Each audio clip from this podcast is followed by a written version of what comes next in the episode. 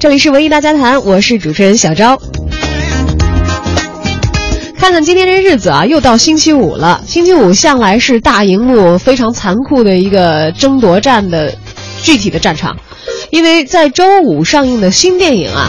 马上就要迎来它的首周末的票房表现对它的一个评判。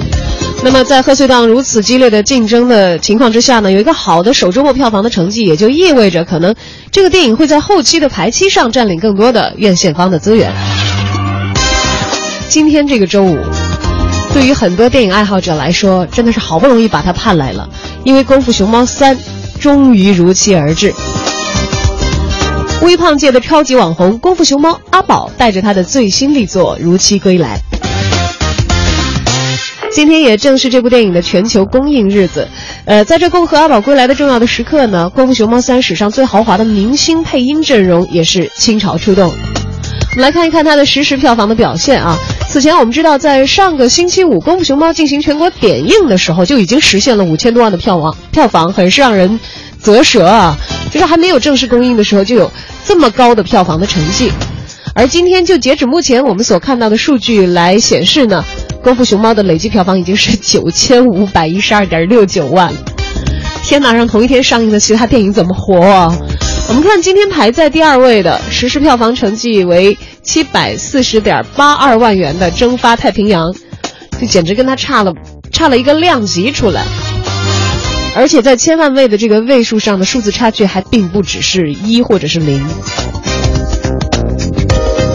哎呀，默默的为他们这个叹一口气啊！但是今天下午我已经买好票了，决定在下班之后好好的去看一下头一天上映的《功夫熊猫三》。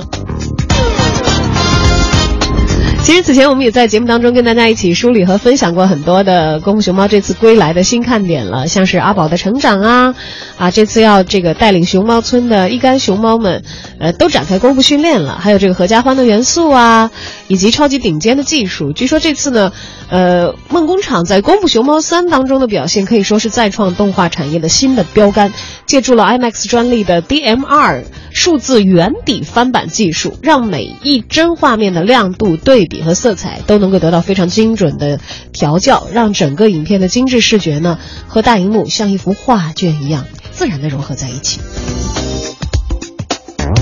而超豪华的配音阵容应该不用我再过多的介绍了吧？啊，大家如果要去看中文版的话，会很容易的听到成龙啊、张国立啊、杨幂啊、黄磊啊，还有这个姜武啊、郭子睿呀、黄义慈的声音，还有这个周董啊。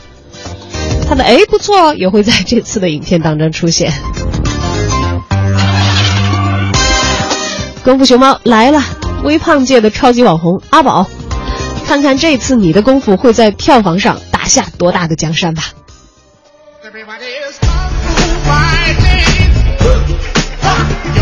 comes fast.